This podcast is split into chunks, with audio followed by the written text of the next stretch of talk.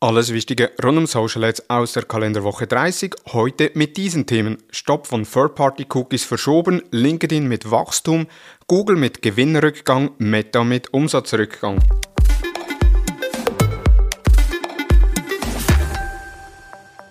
Es ist Montag und in der Schweiz feiern wir Nationalfeiertag. Trotzdem gibt's natürlich die Social Advertising News, alles Wichtige rund um Social Advertising aus der Vorwoche, damit du informiert in die Woche starten kannst. Mein Name ist Thomas Besmer und ich begrüße dich zu den Social Advertising News des Digital Marketing Upgrade Podcasts der Hutter Consult. Google verschiebt den Stopp von Third-Party-Cookies.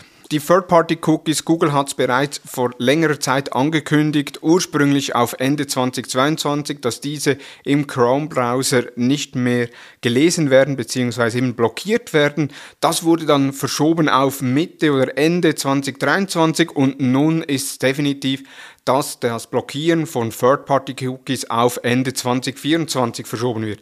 Was ist der Grund? Der Grund ist, dass Google die einzelnen Entwicklungsschritte für eine Alternative des Third-Party-Cookies unter behördliche Aufsicht gestellt hat, um somit rechtlich bindende und natürlich auch eine Lösung zu entwickeln, die die Wettbewerbsbedenken zerstreuen. Und somit hat dann Google angekündigt, dass der Stopp durch das, dass die behördlichen Aufsicht bzw.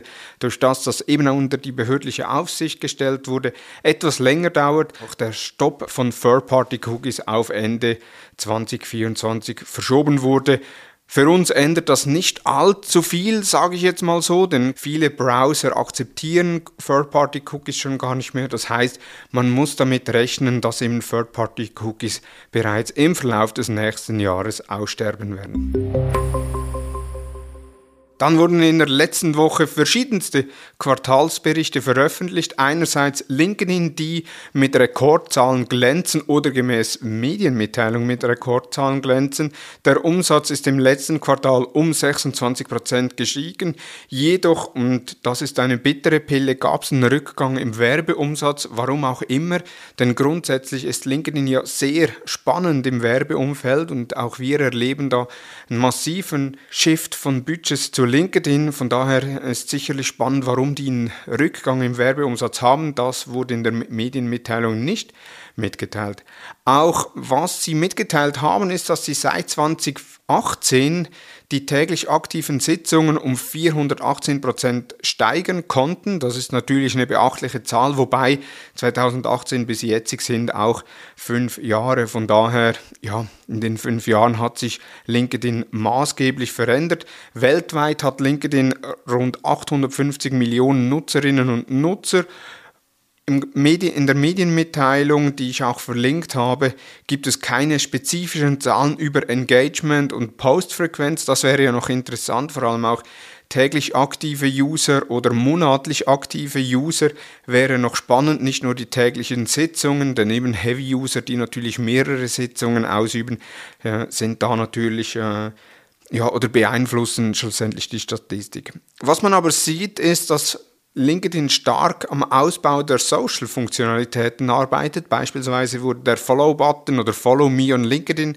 eingeführt, dann Funny Reactions wurde eingeführt, also das Lachsmiley und weitere Einführungen sind geplant. Man kann davon ausgehen, dass eben das ganze Engagement äh, nicht so erwartend ist, wie das LinkedIn sich erhofft hat oder wie sich Microsoft, die hinter LinkedIn stehen, erhofft hat. Von dem her eben das ganze, die ganze Medienmitteilung ja, mit äh, LinkedIn mit Rekordzahlen ist mit Vorsicht zu genießen, weil man keine Vergleichswerte hat. Gewinnrückgang bei Google. Auch Google hat die Quartalszahlen veröffentlicht. Der Gewinn ist äh, 16 Milliarden statt wie im gleichen Quartal im Vorjahr 18,5 Milliarden, also da ein kleiner Rückgang von 2,5 Milliarden. Jedoch ist der Umsatz von 61,9 auf 69,7 Milliarden US-Dollar gestiegen. Was ist der Grund für den Gewinnrückgang? Sie einerseits natürlich oder ganz klar die Investitionen, äh, die sie getätigt haben oder die sie tätigen in neue Technologien, aber eben auch in die Forschung für die Nachfolgesuchung des äh, Third-Party-Cookies, was äh, einiges an Kosten verschlingt. Dann haben sie auch weitere Zahlen veröffentlicht. Man sieht immer noch, Google Ads ist immer noch der größte Umsatztreiber mit rund zwei Drittel des Gesamtumsatzes, gefolgt vom Cloud-Geschäft mit rund 10% Umsatzanteil und YouTube-Ads liegen mit knapp 8% des Gesamtumsatzes an dritter Position. Das ist verwunderlich, denn der Umsatz von YouTube ist gemäß Insidern in den letzten zwei Jahren nicht mehr markant angestiegen oder auch gar nicht mehr groß angestiegen oder fast unverändert. Und das, obwohl YouTube ja immer eine höhere Verweildauer hat und auch eine höhere Nutzungsrate. Wir haben darüber berichtet, eben Shorts gewinnt massiv an, an Nutzungsdauer oder eben Verweildauer. Jedoch, und das wird sich bald ändern. Shorts sind noch nicht monetarisiert. Das heißt, in den Shorts gibt es noch keine Werbung. Das möchte aber jetzt Google so schnell wie möglich ändern. Ebenfalls hat Google angekündigt, dass sie Konkurrenz im Kernbusiness erhalten, also in der ganzen Google-Suche. Wir haben es letzte Woche in den News gemeinsam thematisiert, und zwar TikTok.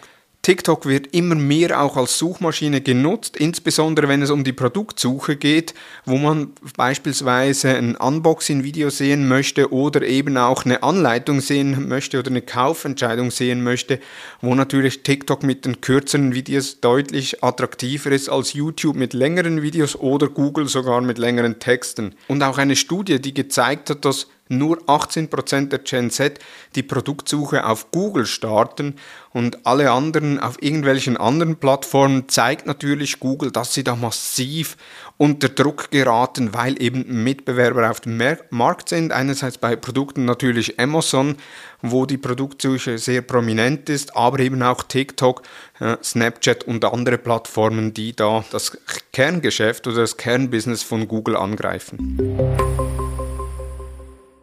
Meta mit allererstem Umsatzrückgang. Ja, auch Meta hat die Quartalszahlen veröffentlicht und man merkt schon in der Veröffentlichung, der Wind für Meta wird immer rauer. Der Umsatzrückgang ist zwar lediglich 1%, äh, ist jetzt nicht allzu viel, aber auch die Prognosen für Q3 zeigen einen klaren Abwärtstrend.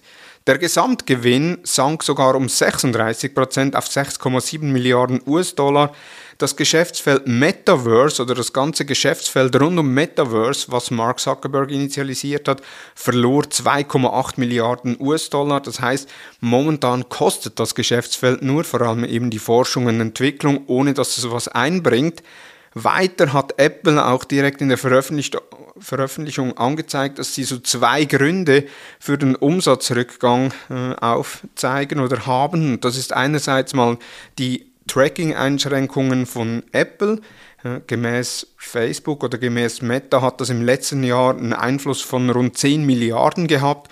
Und auch der Russlandkrieg hat einen Einfluss, denn in Russland ist Facebook und Instagram als Plattform gesperrt worden und somit kann dort keine Werbung ausgeliefert werden.